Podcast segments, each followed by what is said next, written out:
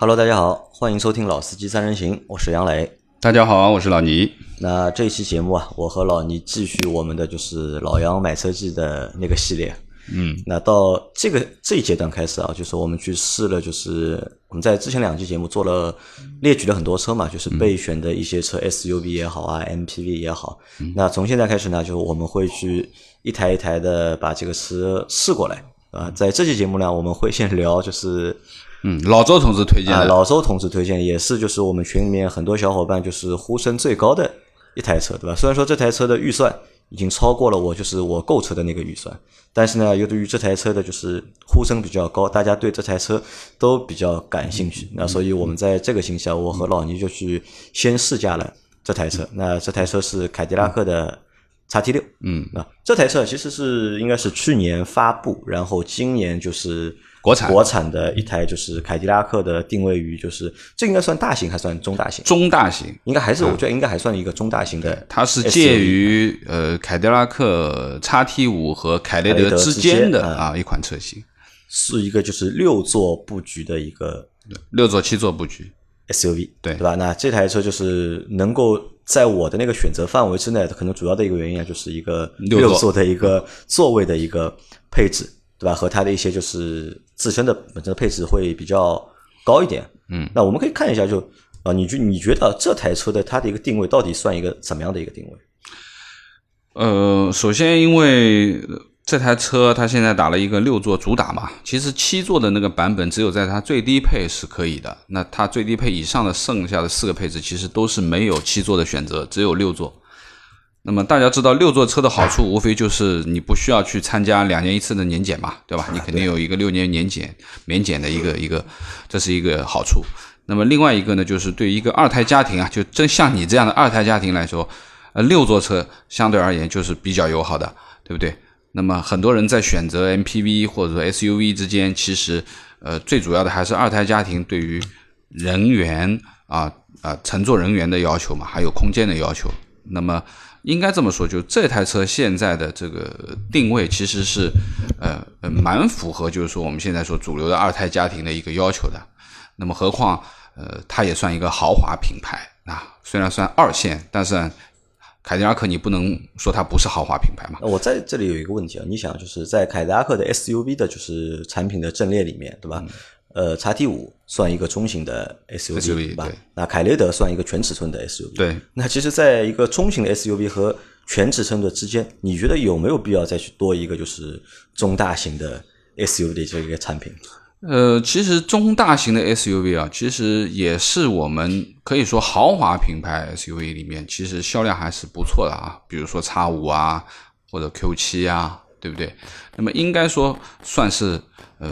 可以这么说，就是有一点身份的人都会去选一个中大型的 SUV，就有点就是旗舰有点车型的，或者有点旗旗舰车型的这个感觉，对对对对对对，因为毕竟全尺寸的 SUV 呢，其实不适合中国国不。太适合中国国情啊。就是说，以我自己的一个经历，就因为我弟在买车的时候，就是去看过全尺寸的，包括途乐啊什么的。嗯但是因为最终还是考虑到它的车高和车宽不太适合停，就是说，可以说我们说上海吧，非常多的地下车库，高两米的车，甚至于高过一米八的车，你都进不去的。所以说，其实你在使用当中是会有一些麻烦。那么相对而言，就是中大型的这个 SUV，其实这个尺寸呢，我觉得就是不超过两米的啊，不超过两米的，那么应该说或者说不超过一米八的，准确来讲，其实还是主流的一个一个选择。我觉得这样的一个车型，这样的一个座位的一个座椅的布局啊，也算是一个就是新的就是细分市场，对对吧？而且我们也看了一下，目前啊，就是 SUV 里面就是六座的，就二加二加二布局的，好像目前也就两台车，就电车不算的话，燃油车的话也目前也就两台，一台是我们今天聊的这台凯迪拉克的 XT 六，叉 T 六还有一台是现代的新的胜达，新胜达，对吧？因为胜达、啊我们也去看过我们其实也去了，我们已经去了两次胜达的 4S 店了，但是都没开到。啊，都没有试驾到，一次是没有试驾车，还有一次是试驾车不在，对吧？那说明我被媒体借走了啊我觉得其实六座的 SUV 啊，可能啊，真的对中国市场来说，算一个就是细分里面的细分，对有需求的一个产品，对吧？这个就是这个需求或者这个产品，也不是就是厂商啊，就是拍脑拍脑袋想出来的一个产品，而是可能真的和就是中国的就是用户的实际的一个情况是有点是有吻合符合的。对，那我们回到这台就是叉 T 六啊，就是老倪来和我们说一下这台叉 T 六它分几个配置？呃，现在这台车啊，就是我们先说一下它的这个车型啊，主要的现在是五款车型，那么最低配的入门价格呢是四十一万九千七，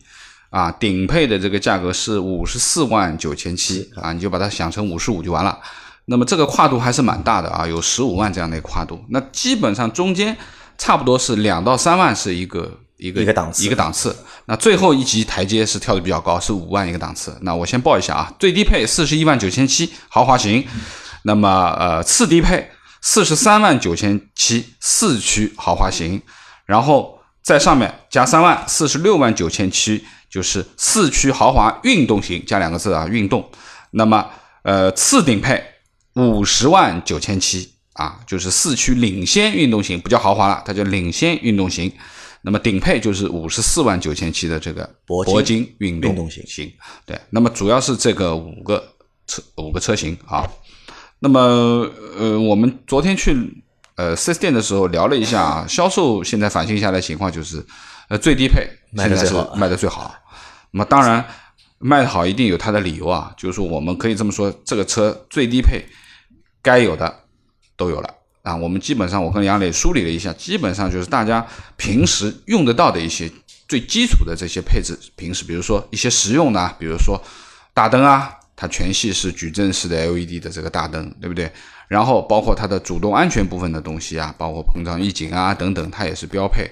包括啊它的这个后视镜加热啊。呃，自动防眩目的那个倒车镜啊，等等等等，这些其实都是标配。就基础配置，其实它是非常高的啊，其实蛮高的。所以说呢，呃，现在它的最低配这个也是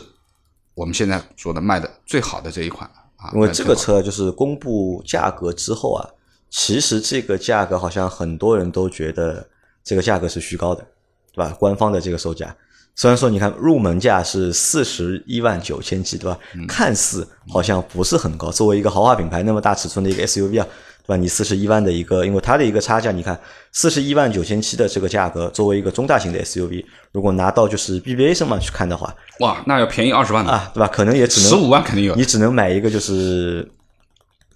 中型的 SUV，你只能买到 Q 五的 Q 五或者是叉三的一个入门的一个级别，对吧？但是它那么大一个尺寸，它入门价也只有四十一点九七万，对吧？看似这个价格定的好像还蛮合理的，但其实呢，我觉得这个价格定的还是偏高，还是因为最主要还是这个价格对于品牌而言，它凯迪拉克撑不住嘛，撑不住。其实就是你牌子好了以后，你就撑住了嘛，对不对？关键还是它这个牌子对于这个价格，其实还是有点撑不住。当然，这可能也是因为。啊，前一个阶段国五切国六啊，凯迪拉克有大幅的优惠啊，车型有大幅的优惠，基本上都快腰斩了。那么很多的这种负面的东西，其实也就是让大家给大家造成了一个像凯迪拉克就是一个打折的一个一个印象啊，惯性的思维在里面。所以说呢，呃，大家把这个价格一看到的时候，他已经脑子里面，包括我们昨天在群里面在聊，包括我们在微信里面发一些这方面的信息的时候，很多朋友们都在反馈说啊，这个八折。再说吧，啊，那我说七折再说吧。那么很多人都是在看啊，那么就是说，其实，呃，这个价格一旦标出来以后，很多人认为它不是一个实价，不是一个实价，最终它的成交价格肯定会在这个价格上面大幅的缩水。因为我们看就是它的就是叉 T 五，对吧？它的叉 T 五其实现在的优惠力度是蛮大的，非常大的，对吧？基本上都有个七万以上的。优惠。对，三十五六万的车现在差不多啊，三十万都不到了，三十万不到，对吧？包括它的就叉 T 五的，就是豪华型，入门价应该是好像是三十四万多吧，应该是。三四万，三三十五万，三十五万多，对吧？三十五万，现在是二十八九的样子，对吧？我们其实已经看小八折了。啊，我们看惯了，就是凯迪拉克的其他车型啊，就是动不动就是一个八折的一个优惠，所以再看这台车呢，就觉得它目前这个价格有点高，有点高，这是。觉得价格高的一个原因啊，我觉得前面你老你老倪说的就是品牌撑不住这个价格，我觉得这个呢是相对的，主要的一个原因还是因为它其他车型的这个折扣啊比因为它较大一点。它给消费者造成了一种打折的印象，印象啊。那你很难再回复到原来的这个这个起始价格去了，对不对？所以说这个东西其实你说打折吧，这个东西你说要销量，你要打折吧，其实这个东西真的是你有了销量，你有钱收是没错，但是你可能会损害到一些东西，对吧？那我们想想市场里面有哪些是不打折的呢？比如说硬挺的很的汉兰达。啊，你不打折，你还得等车，搞不好还得加价，有些小的地方，对不对？所以说，就的有的时候就是说，呃，你对于一个品牌的，对于这个车型的这个价值，其实还是需要有的时候需要去坚守的。那这是第一方面，第二方面，我觉得就是大家觉得这个车的价格虚高，还有一个原因是什么呢？就很多小伙伴觉得，就是叉 T 六其实就是叉 T 五的一个拉皮车，啊，对吧？那其实叉 T 六作为一个就是全新的一个车型啊，其实我们后来仔细分析了一下这个车的就是数据啊和配置，好像的确也是这台车真的就是没有什么 T 变化五的一个拉皮，因为从两个车的就是车长到轴距，其实车长的话就是变得蛮多的，对吧？拉长了就是轴距没有二十多厘米，但是轴距几乎是没有变化。差了五毫米。呃，所以这两台车我们觉得就是可以算算是一个就是拉皮拉皮，啊，对吧？那最主要其实很多人在说它是拉皮啊，除了说的这个尺寸、轴距这一块的东西，最主要还是它的内饰，其实和叉 T 五是一样的。啊，现在就叉 T 四、叉 T 五、叉 T 六都是一样的，用的就是因为现在我们其实已经在网上看到了非常多凯迪拉克新的设计语言，那么其实这个已经是新呃，就是说新一代的它的设计语言已经出来了，而这一款叉 T 六其实我认为还是一个过渡型的产品，就是未来它一定会把这套内饰换掉的，肯定不可能是和现在叉 T 五一样的内饰的，所以说呃，这也是它给大家造成了它就是一个啊套娃的这个 x T 五的这个意思。那么这也是给他可能造成了一些价值上的啊、损失吧。那老聂，你觉得这个车啊，就是它有没有就竞争对手，或者它对标的是哪些车型？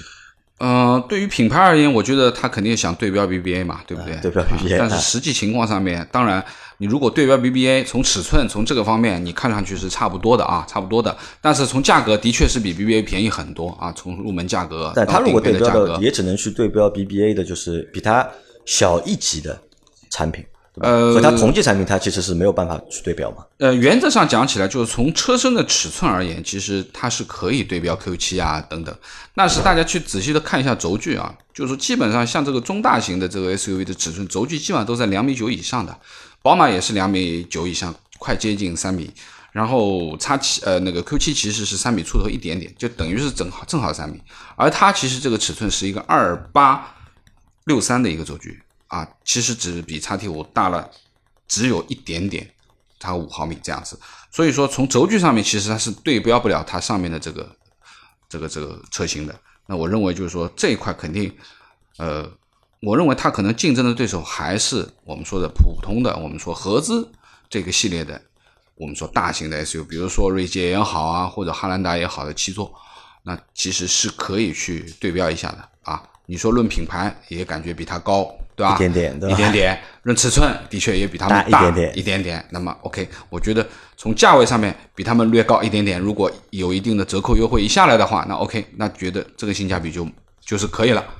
啊，你要真的要去对标 BBA 的话，我觉得还不够，还不够，还不够还还不够。啊，那我们来看一下，就是这五个车型啊，就是它们之间到底就是差了哪些东西，然后我们来看一下，就是买哪一个车型会相对来说会比较合算一点。嗯，我们来先看一下这个配置的分析啊，就是说，呃，从最低配的四十一万九千七啊，它的豪华型，那么这个五款车型里面，只有这个最低配它是一个两两驱型的啊，两驱型的。那么，呃，它和四十三万九千七的这一款，我们称之为四驱豪华型，从配置上来说是一模一样的。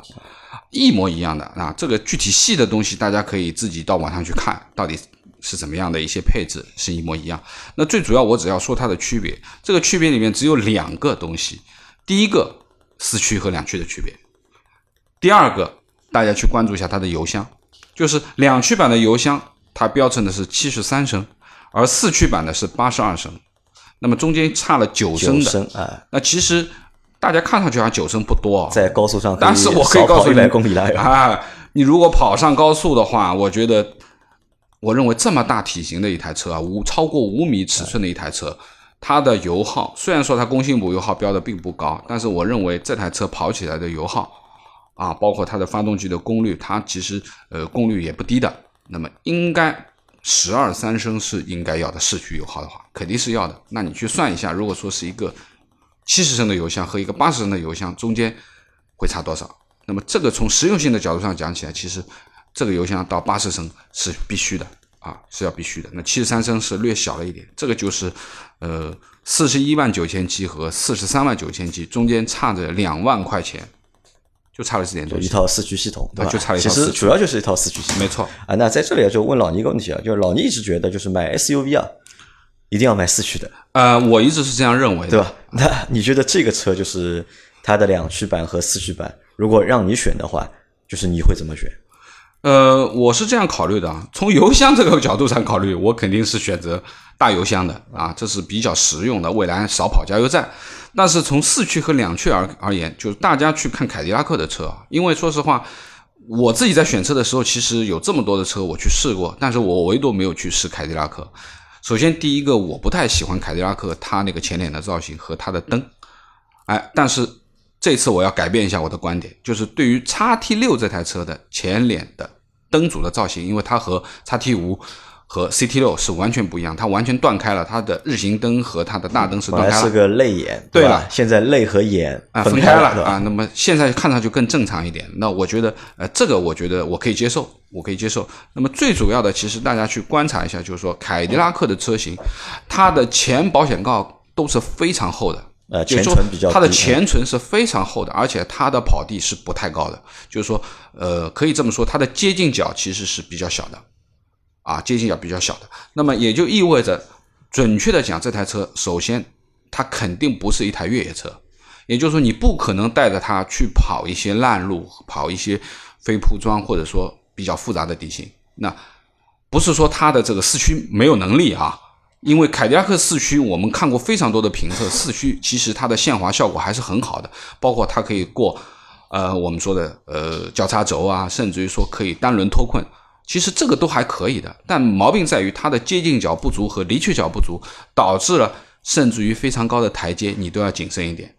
因为你这样的一种外形的话，也就导致着两驱和四驱，我觉得没有什么太大差别，没有太大的差别了，这是一个。那最主要的问题就是说，当然。呃，对于车型，对于这个这么大的一个庞大的体型而言，四驱的好处是它的稳定性肯定会有所增加，这个是毋庸置疑的。但是从城市用车的角度，只是或者说你做一些城市之间的自驾游的穿越的话，那我觉得两驱和四驱是没有什么太大的区别，没有太大的区别。那么如果让我选的话，可能我会选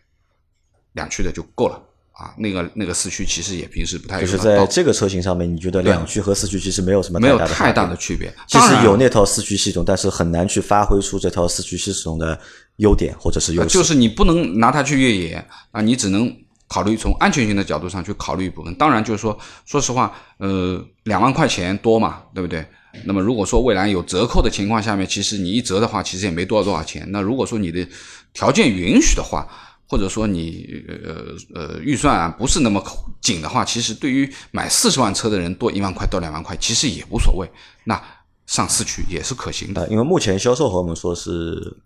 入门版，这个就是四十一万九千七的这个版本，嗯，是他们目前卖的就是主卖车型，对对，主卖车型。那么这个就是四十三万九呃四十一万九千七和四十三万九千，其实我我已经把两个车型都说完了，就差这一个油箱和一个四驱啊。那么接下来呢，说一下。在上面的一个配置，就是中间的第三款的一个配置，就是四十六万九千七的四驱豪华运动型。那这个配置和四十三万九千七中间差了三万块钱。那我们看看三万块钱差在哪里？第一个差了一个悬挂，悬挂就是它是一个可变悬挂的电子可调的一个悬挂，可变悬挂了。那么请大家注意，这个电子可变悬挂并不是凯迪拉克所说的 MRC，而是它另外一个叫 RTD 的一个悬挂。那么都是电子可变悬挂，但是等级是不一样的。因为 MRC 是蛮高级的，就是说我最早在一三年的时候，我们我去试驾很多哎凯迪拉克的车，包括赛威的，它的电子悬挂它也是 MRC 的那个，就是他们当时的反馈就是这个电子悬挂可以每秒侦测地面一千次的一个反馈，对不对？但是这个 RTD 是一百次，啊，一百次只有啊，一个是一千次，那你可以把它想象成高配版或者低配版吧，啊，也有可能。那么我说的是这个可变悬挂，并不是 MRC，它是一个 RTD 的可变悬挂，那这是一个区别。第二个区别是什么呢？多了两个字的叫豪华运动型。那好了，这个运动在哪里体现呢？其实就是套件运动套件，就是它的一个运动外观嘛，就是它的一个运动外观，这是有区别。当然，这个运动外观其实你是在前面四三的那个配置上面可以选的，一万块。如果选装的话就是一万块。那么很简单，呃，这个是一个运动外观。第三个是什么呢？是方向盘加热。啊，第四个是我一直认为。我买车想想要的一个东西就是通风座椅，通风座椅啊，这个是一个蛮实用的功能。那么第五个是什么呢？就是在这个车型里面，它的颜色多了一个米色的内饰，之前两个是没有米色的内饰的啊。那么这个区别就是三万块钱，大家想一下，一个悬挂，一个运动外观，一个方向盘加热，一个通风座椅，那么大家觉得值不值呢？这个就仁我觉得还可以，仁者见仁，智者见智了啊。那么这是。四十六万九千七的这一款啊，那么再往上说，五十万九千七啊，这个里面上面加了四万了啊，请大家看一下啊，从四十一到四三加了两万，从四三到四十六加了三万，从四十六到五十加了四万，它是二三四在递接的啊，那么到五十万九千七，在前面所有的配置的同时，它多了。它的名字改成什么呢？改成四驱领先运动型，就是从豪华运动型到领先运动型。那么它多了一个交通标识识别，识别啊，多了一个自适应的巡航，全速域的啊，可以跟到零的。那么还有一个高配的音响，那这个里面差了四万块钱，就是十四喇叭的 BOSS 音响。那我认为这个四万块钱有点多。啊，不太值啊，不太值啊！因为一个交通标识，一个自适应的巡航，加一个十四喇叭。说实话，你这个车都卖到四十几万、五十万，你连自适应巡航都没有，我觉得这是比较吝啬的一个啊。那么并不贵啊，自适应巡航其实现在也也很多车都是标配的啊，不太贵的。那么这是一个次顶配，五十万九千七的一个价格。那么看一下顶配吧，顶配五十万九千七往上加五万块钱。就是五十四万九千七，啊，等于说是那么整个的这个呃顶配的车型，它叫铂金运动版，啊，铂金运动版。那么它多了哪些东西呢？这个东西多了多了啊，一个膝部气囊啊，对于驾驶员保护啊非常有用的膝部气囊。第二个，一套高科技的配置夜视系统啊。它可以投射在它的液晶仪表上的。那么第三个，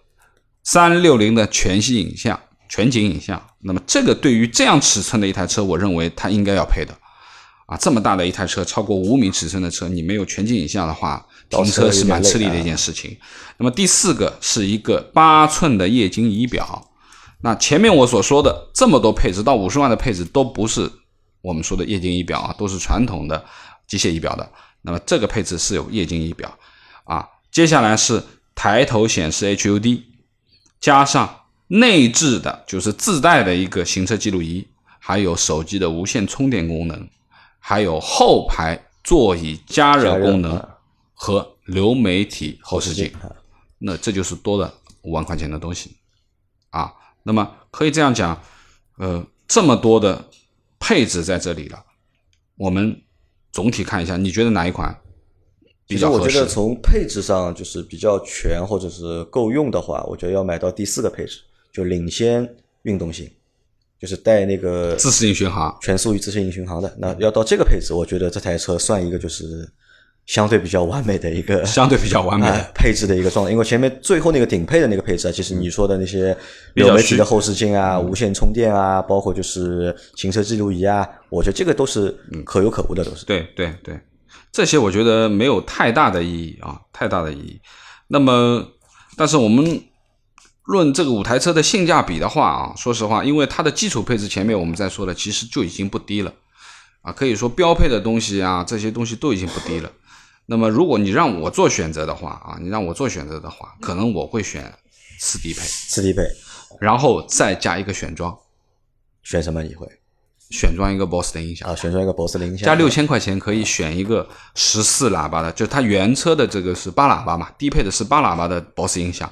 那么呃加六千块钱可以升级到一个十四喇叭的一个 BOSS 音响，那么我觉得这六千块还是值得的啊。那么在四驱豪华型的基础上啊，加一个 BOSS 音响就行了。因为我说说我我可能跟你想法不一样，就对于自适应巡航啊这个东西，我觉得。可有可无，可有可无。那你现在那台 RDX，你用不用那个自适应巡航？用的很少，用会用的，但是用的很少。但是平时说实话，这个自适应巡航，你只有正常的在跑高速的时候，你可能会用。你在平时的话，用的机会也不是太多啊，不太多。那么，呃，这个里面如果说四十三万九千七，这个配置里面唯一对我缺就缺失的这个配置，我可能就。通风座椅是我觉得是一个缺失，其他我都无所谓啊，其他我都无所谓，因为呃可变悬挂的东西也好，那么呃方向盘加热也好啊，运动外观也好，其实对于运动外观啊，我对于凯迪拉克是执意，就是说呃想法是，我觉得凯迪拉克这个车就不要谈运动了，不要谈运动啊，我觉得它就谈谈豪华就蛮好，因为美式的豪华嘛，那么美式豪华如何去解释呢？就是不灵不灵。就是有很多的这种都是镀铬的，哎，对对对。那我觉得可能豪华版要比运动版多更多的不灵不灵的东西。那我觉得，哎，这台车多一点不灵不灵，倒反而感觉很大气啊。那我觉得这是我对于它的一个一个选择。因为老倪前面说到一个性价比啊，其实我觉得目前这个车的售价，包括它的一个优惠，目前它是带着两万块钱的优惠上市的嘛，对吧？就是目前来看的话，其实没有一台车是。五个车型没有一个车型是有性价比，这个性价比可能要等到就是后面就是八折或者七折的时候，八折七折，再去谈着哪个车型是最有性价比的。八折七折就直接上顶配吧，直接上顶配，三十五万顶配可以。OK，那我觉得呃呃，我们不讨论价格了，对，就光论配置的话，就是我们看到呃，就是一个基础配置的四十一万也不差。那么其实它便宜了两万块钱的话，也就其实也就是四十万这个样子。现在，但我觉得这个车的后面即使放价的话，嗯，可能也不会放的太多。嗯，你我觉得不太可能放到八折啊，就八折我觉得是有可能的，七折不太可能。八折可能就是它的一个极限，因为什么？因为这个这样的一个就产品的一个定位，嗯，它的一个受众啊，相对来说我觉得还是。比较少的还是，它这个车其实走不了量。呃，你不说它走量嘛？但说实话，从上个月我们看了它的销量嘛，两千多台，这个就不错啦。一台新车上来没有什么优惠的前提下面，还还是一台四五十万的车，你又上手就可以卖两千台，我说明这个市场蛮大呀，还是有人真喜欢啊，对不对？我觉得可以啊，两千多台这个首页的销量啊，不知道这个东西有多少是自己弄的啊。那么还是可以的，两千多台对于这么大一台尺寸的车，其实还是不错的。我觉得，那么未来如果说价格再放一放的话，可能还有更多的选择。那么，呃，配置和信息这块东西，我们就呃聊到这里。聊到这里，那我们来我们来谈谈这台车。聊那个，聊一聊就是这个车，我们其实首先静态也体验了，嗯，对吧？动态也看了一下，对。就这个车，就是老倪你先说一下，就是你对这台车的直接的一个就是感官，嗯。怎么样？就感觉对这台车就是有什么点是吸引你的？呃，几块东西啊。呃，在没有拉开门的之前，嗯，看到的这一切。那第一个，这台车是绝对的大啊，霸气，或者说是大气也可以。因为它的这个整个的这个引擎盖，包括它现在新的这个头灯的这个设计和行车灯的分开啊，那我倒觉得更和谐了，就是可能我能接受了。原来我对于这个泪眼的这个这个灯，我一直不太喜欢啊，我一直不太喜欢。那么现在这个前引擎盖，因为它本身这个车就很宽，这个车幺九六四要将近快两米了啊，那宽度高度也要将近一米八啊，这个引擎盖是巨大的。那么再加上前面我说的这个。它的前唇非常之厚饱满，啊，应该说这个车头是绝对是有震撼力的，啊，是有豪华的气场和霸气。那这台车可以这样去看，从侧面去看啊，车身尺寸超过五米，方方正正的，对不对？这个车其实它这个方正倒是没有原来凯迪拉克那么方正，它其实还有一点点圆的元素在里面。那我觉得这台车是。比较漂亮，比较漂亮啊，外观是比较外观是比较漂亮的，也看上去也像一台就是豪华豪华车，对吧？啊，就是从外观而言，去绝对是对得起它这个尺寸和它的这个这个价霸气的外形。啊，这个是绝对是没有没有没有问题的。那么这是对于外观，包括后尾部的这个设计也很协调。啊，也很协调。那么应该说是一台很蛮漂亮的，蛮漂亮的啊，蛮漂亮的。那坐到车里面呢，就是内饰给你的感觉，呃，坐进这台车啊，首先你拉开这个门，你会觉得这个门很重啊，门重。啊，门很重，就是因为这台车，呃，它的四驱版本是超过两吨了，超过两吨了。那么两驱版本是差二十公斤两吨啊，幺九八零那，这个车重和门重有什么啊，关系？也也会有关系，也会其实有关系。我觉得没有关系，就这个车的就是铰链被调教的比较重一点，嗯就可能就高级车啊，拉门的那个感觉都会比较重一点。比较厚重，就是说它整个的关门的声音啊和拉门的这个质感，的的确确是一个比较厚重的这样的一个一个一个体验。那你坐到这台车上面以后，当然你所看到的呃整个的内饰啊，包括它现在中控屏也好啊，对吧？那么这个其实还是前几辆车都看到过了啊，也不新鲜啊，这是一个比较传统的一个内饰。那么最主要来说呢，就是说凯迪拉克呢，呃，因为我们把它定义到豪华品牌车，那当然对于呃凯迪拉克这个品牌来说，它其实是称得上豪华品牌的，的的确确，在我我们那个年代的时候，它的确是一辆超豪华品牌，甚至于说它是可以和和很多顶级的品牌去去对标的。那么现在而言，就是说以它的内饰和它的材料来上，它其实是对得起这个豪华品牌这个就你觉得是对得起，但啊对得起这个我觉得我的看法和你是相反的。我认为呢，这台车的外观啊，就是算一台就是能够算豪华的样子，也算一个豪华品牌应该有的一个样子。但它的一个内饰给我的感觉，其实我觉得还比较普通。就是它的内饰和外观的一个就是反差，我觉得还蛮大的。它的内饰整体的就内饰的布局也好，包括座椅的就是样式也好，就看上去啊，其实很普通，没有就是太多就是豪华的感觉。呃，因为我仔细看了一下啊，就是说，嗯，我们这么样去讲吧，就是说，我们对于豪华的定义是什么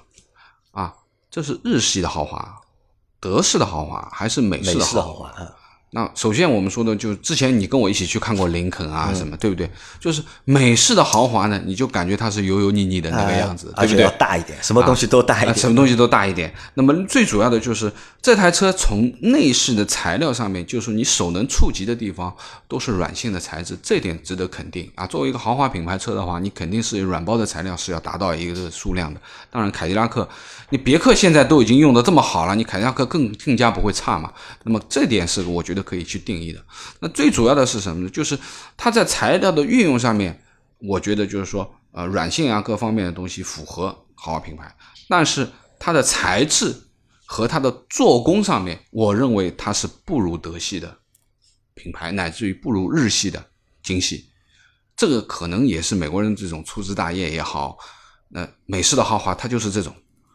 那么最基本的就是说，当然座椅各方面它的皮质还是比较细腻的啊，还是比较细腻的。因为我们那台试车试试的那台车，它是一个顶配的嘛，顶配的肯定是高级的这个皮质。那么最主要的是什么？就是它的一些软性的扶手啊等等这些位置，包括侧面的时候，你摸上去的软性材质，其实它是那种比较大力的立皮的这种感觉呢，是比较粗糙的那种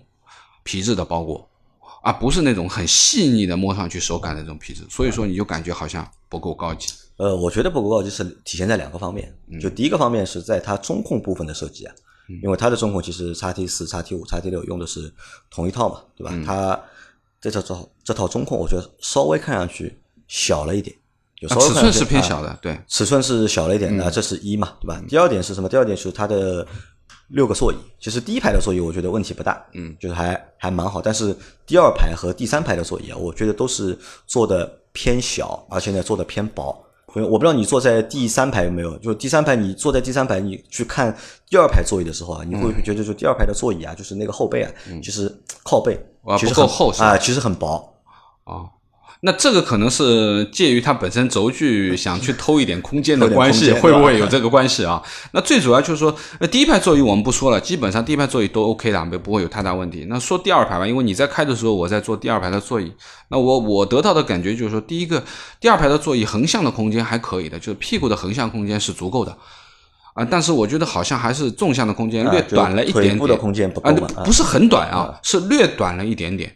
啊，略短了一点点。那么第三排呢，我也稍微试了一下，那第三排的体感呢，说实话，我实话实说啊，从我们试了这几台车，或者说我们去坐过这几台第三排的车啊，那么就拿它和胜达来比一下吧，因为胜达我们没试，但是我们坐还是坐了第三排。这个第三排座椅，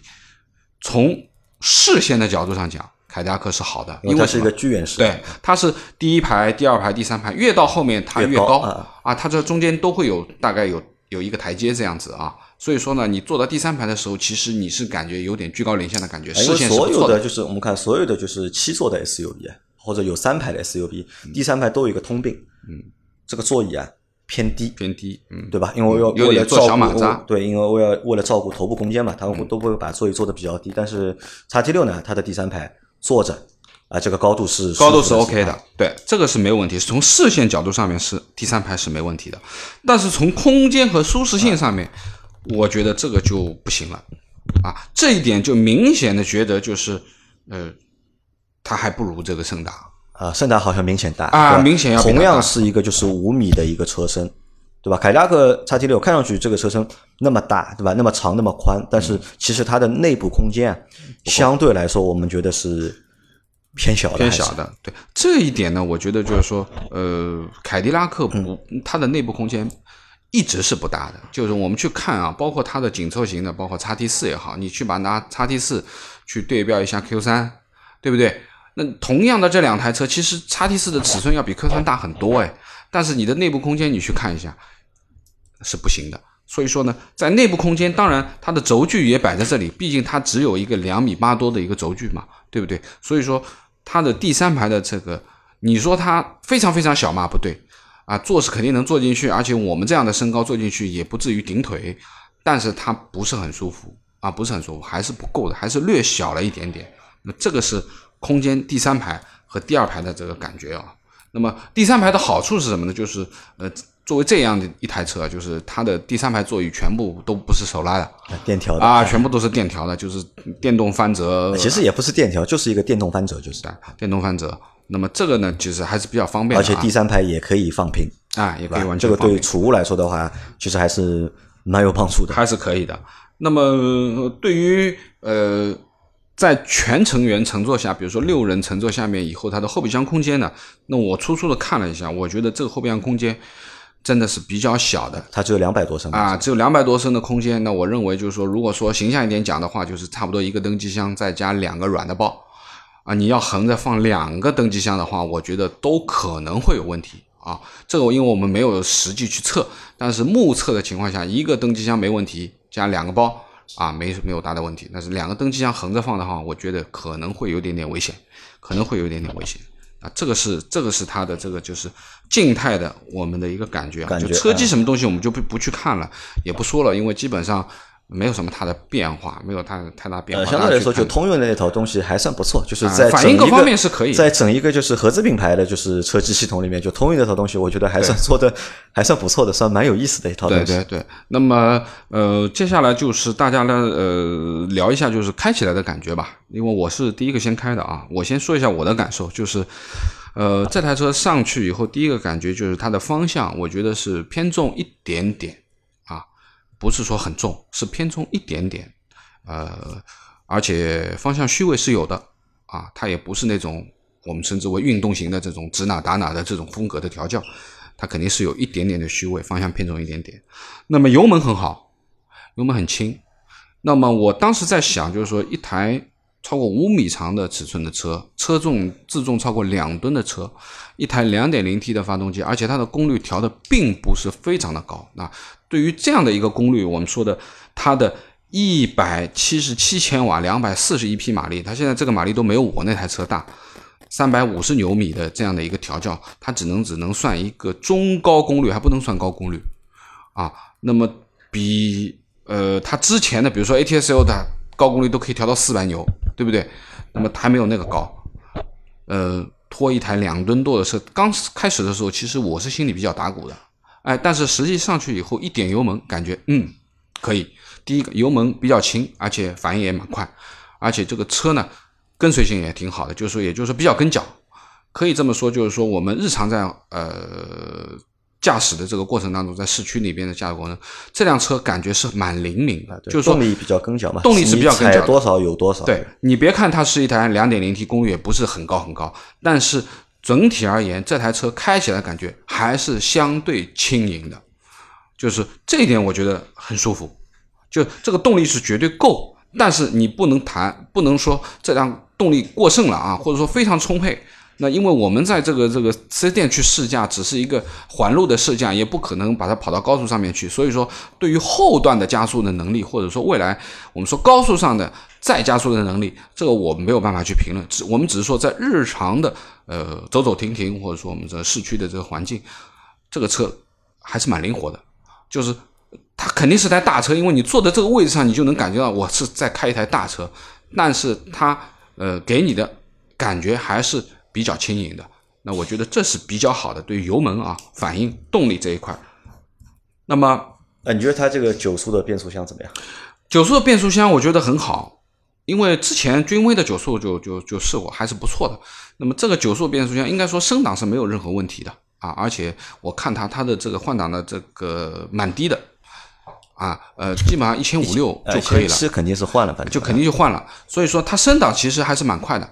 啊，升档蛮快的。那么降档呢？可能在似停非停的时候，我感觉到了一两下这样子，顿了一下，感觉到一点点啊。那么这个我觉得也可以理解。但是这种这种感觉比较轻微的啊，比较轻微的，不是那种非常严重的顿挫，是有一点点的。就反正我觉得到现在啊，就通用基本上已经解决了它的这个就是 变速箱的这个问题。啊，这个九 AT 还可以的，我觉得这个九 AT 还是可以的。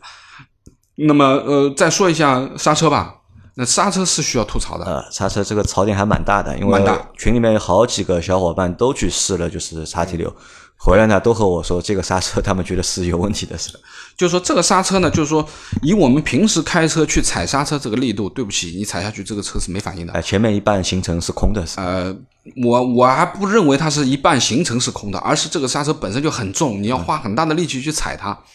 你才会能感觉到刹车力。啊，这个是就刹车本身踩上去就很硬，知道吗？不是那种比较比较柔一点的啊，比较线性的踩下去。那么它是比较重的，你得花点力气踩。那你会导致一个什么样的结果呢？就是说，你平时在走走停停的时候，你不太好容易去控制住那个刹车。就因为我们平时比如说呃走啦停啦，你只要油门抬起来，刹车带下去啊，油门就是刹车抬起来。刹车带下去，基本上你就可以走走停停这个样子的。但是这个不行，就是你可能踩起刹车的时候，车子是在走了，但是前面的车子一停，你要去踩刹车它才能停，而不是把脚只是浅浅的搭在上，稍微带一点点力它就能停，不行的，你要花一点力气去踩它，它才能停。那这个可能就会比较麻烦，就是我们在日常行走拥堵路况的时候。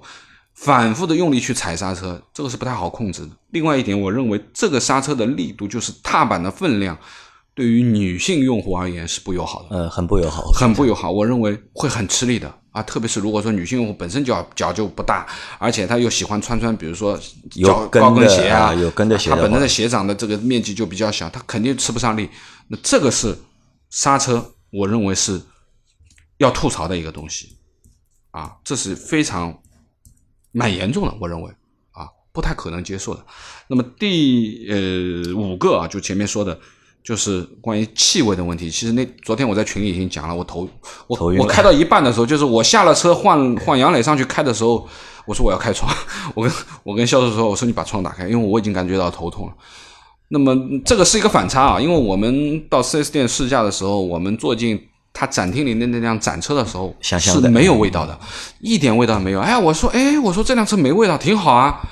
啊，哎，我蛮友好。但是上了试驾车，哎呀，不行，那味道真的非常大，很刺激啊，我头疼了。那么这个我觉得未来就是说这个呃气味的东西，如果选择这辆车的话，还是需要考虑去治理一下。因为说实话，别克的车这个气味都是偏大的啊，就整个通用的这个车基本上都是气味偏大。那么第六个就是说说一下行驶的这个我们说的 NVH 吧，就是这个我觉得绝对对得起凯迪拉克的这个牌子啊，好，好，非常好，隔音很好啊，这个隔音啊，我们说就是说，当然我们因为没有跑上高速啊，我们因为是城市当中，我们只是环境隔音部分的东西，因为高速的风噪和路噪的东西我们还没有感受到。但是从日常来说，你基本上感觉不到其他的声音，就是说它对于外侧环境的音声音的隔音是做的非常好的啊。当然，这个前面有说了，这个很重的门是有很有关系的，其实这个其实也是有一定的关系的。那对于发动机噪音的抑制也是很好的。啊，发动机噪音意识也好，那么这个我觉得凯迪拉克绝对是可以说是非常符合它品豪华品牌的一个标准，这个值得表扬。就是静音和它的整个的 NVH 这一块，啊，这个 NVH 这一块其实后面要说的就是整个行驶起来的感觉嘛，它的悬挂的感觉啊，路感各方面，那么正常的路况跑这些都隔绝的挺好啊，就是说我们正常在四五十码这个市区里环境里面用车的话，哎，我觉得呃这个率率。隔音是非常到位的。那么悬挂呢？我觉得偏硬一点点，就是说，呃，传统意义上我们去认为可能美国车是摇摇晃晃啊，像个船。但其实现在美国车也不是这样子啊。那么悬挂应该这么说，因为这台车是一个顶配嘛，试驾车是一个我们前我前面说的，它是一个 RTD 的一个可变悬挂的。那么它是有路感的，它并不是那样。完全可以帮你过滤到一些细碎的东西，它其实是有一些些传给你，但是不多。呃，我觉得是偏硬一点点啊，偏。我觉得这个偏一点，可能是因为车上我们只坐了三个人，对吧？啊，坐满人了以后，如果这个车满员的话，我觉得就肯定就软了些。嗯，那我觉得路感上面，就是说它的整个的底盘的反应这一块东西也是 OK 的。那相对来说，我觉得它的这个悬挂和底盘还是一个就是舒适性的高级的啊，是高级舒适性的一个调教。对，是是比较高级的。那么这个我也觉得也可以对得起它这个豪华品牌这个这个这个标准啊。那么这个我说的就是开起来的感觉，主要这几点吧，基本上我说的差不多了。你看看你有什么感觉？我觉得这个车就是就是虽然说这个车是一台五米的车，五米的大车，对吧？我觉得对于就是普通的就是驾驶员来说，除了这个刹车，嗯，是有点问题的，对吧？需要就是需要你花些时间去适应一下，但其他这台车其他的方面，这台车你开起来，其实我觉得对一个普通驾驶员来说的话，其实是没有什么太大问题。嗯，就哪怕就是换一个就是女性的驾驶员去的话，我觉得那么大的一个车，对吧？其实开开起来，我觉得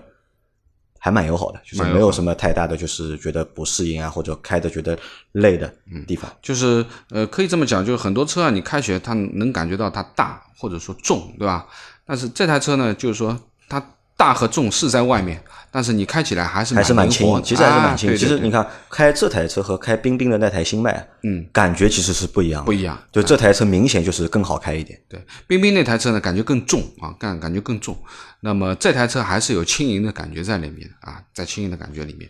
呃，应该这么说，因为音响啊什么东西，其实我们都没去试嘛，啊，也没有也没有带很好的音源啊。当然，BOSS 的。这个这个这个十四喇叭，我相信应该功率也不会差到哪里去。而且因为它的隔音本来就好嘛，所以它的这个音响的效果，我觉得就是应该是有保证的。应该它本身还是带那个主动降噪的这个功能的嘛。那么应该说，呃，总体来说就是说，从嗯这辆车的内饰啊，包括呃用料各方面的东西，你说啊，我们不去看它其他的东西啊，包括呃说的它的尺寸啊各方面，其实四十几万嘛。四十几万这个车啊，你说它贵嘛？我认为不看牌子吧，你给它换一个好一点的标，那绝对是对得起这个这个四十几万的价格。就产品其实还是在一个就是标准及格线以上的一个，对对对对对，能够达到一个，我觉得可以，这个产品可以达到个六点五分到七分啊，产品还是可以的。呃呃，关键是最终呃这台车能不能。成为我们老杨同志的这个考虑之一啊，当然这个价格是很决定因素的，对吧？那么价格很好的话，我说实话还可以，还可以。因为我在看这台车的过程当中，包括就是我们前面去查了很多的数据嘛，对吧？我想到了一件新的事情，就是你看这台车其实它的这套动力总成，对吧？两点零 T 加九 AT，对吧？这套这算一套就是通用目前最新的一套动力总成，对吧？而且这套动力总成又用在了就是雪佛兰，嗯。别克、凯迪拉克，大家都在用这一套 动力总成，嗯，对吧？但后来我就去翻了一下，就是迈锐宝的 XL，嗯，两点零 T，一样的，和它用的就是同样的动力总成，调教也一样的，调教也一样，对吧？迈锐宝的 XL 是卖多少钱？呃，大概优惠下来是十六万出头一点，对吧？嗯，这台车对吧？起价是四十一点九七万，对吧？嗯一下子我就觉得就是好像。这套动力总成啊，用在就是迈锐宝上面。嗯，迈锐宝的 XL 就这台车好像一下子变得就是非常的高级了，是吧？超值不是 超值，超值对吧？让我就是一下子有了这个，就是我们下周我觉得应该还要去试一下迈锐宝的 XL 这台车的，好像这台车看上去是通用。全系就 B 级车里面，好像是性价比最高的一台车了。你既然说到了这个动力啊，那我觉得就是这台车，因为前面说了，呃，最新的这个 2.0T 的可变缸的这个调教，就两缸和四缸可以切换。那么这台车其实，呃，它的油耗啊，我前面说了，就是它的这个油耗标称的是工信部的油耗应该是八点八点几，那实际我认为八点几呢，肯定是开不到的啊。我认为这台车可能市区里面可能要达到十二到十三之间。那么好处是什么呢？就是说这个车因为它在怠速的状态下面是一个两缸的一个工作状态，所以说我我我昨天在试驾的时候停下来的时候，我觉得发动机有点抖。啊，然后销售员跟我说，他说哦，你现在停着的时候怠速的时候两档，它是两缸，那两缸你有点抖，你就很正常了，对不对？所以说呢，这个大家要去想一想，就是。你如果在停着的时候，它两缸是有点抖的啊，这个感觉不像豪华车的感觉啊，这个你要考虑清楚。那么另外一个呢，就是对于两缸和四缸这样的新的这个变缸的这个技术啊，那说实话，呃，到底这个发动机的可靠性怎么样，我们现在没有办法来验证，因为这是一台新的东西。当然，变缸也不是什么新东西，其实很久啊，从通用最早的北极星八缸就可以就是变缸机了，对不对？那么可以说。呃，这个发动机未来到底它的可靠性如何？啊，其实还是需要一段时间时间去验证它啊，去验证它这个两缸和四缸这个变缸发动机到底性能和可靠性的情况。啊，好了，那我们这集啊，关于就是叉 T 六的就是试驾的一个体验的节目就到这里。那我们到下周啊，我们会去试两台车，嗯，就一台呢是前面说到的迈锐宝的 XL，对吧？还有一台呢，就是我们还是要去试一下现代的胜达。对吧？因为其实我们已经约好了啊。因为总体来看的话，总总体来看的话，就是胜达和就是叉七六两台车，嗯，配置尺寸对吧？其实看上去还蛮还蛮平均的，都一样，好像都是。但价格是要差的，还蛮多，差一半了，快啊，差 要差一半了。所以我还真的是蛮期待，就是去试一下，就是 现代的胜达那个车开下来和坐下来实际的一个感受是什么样。好，好吧，那。感谢大家收听我们今天的节目，对吧？谢谢大家，下期再见。好，拜拜。欢迎留言。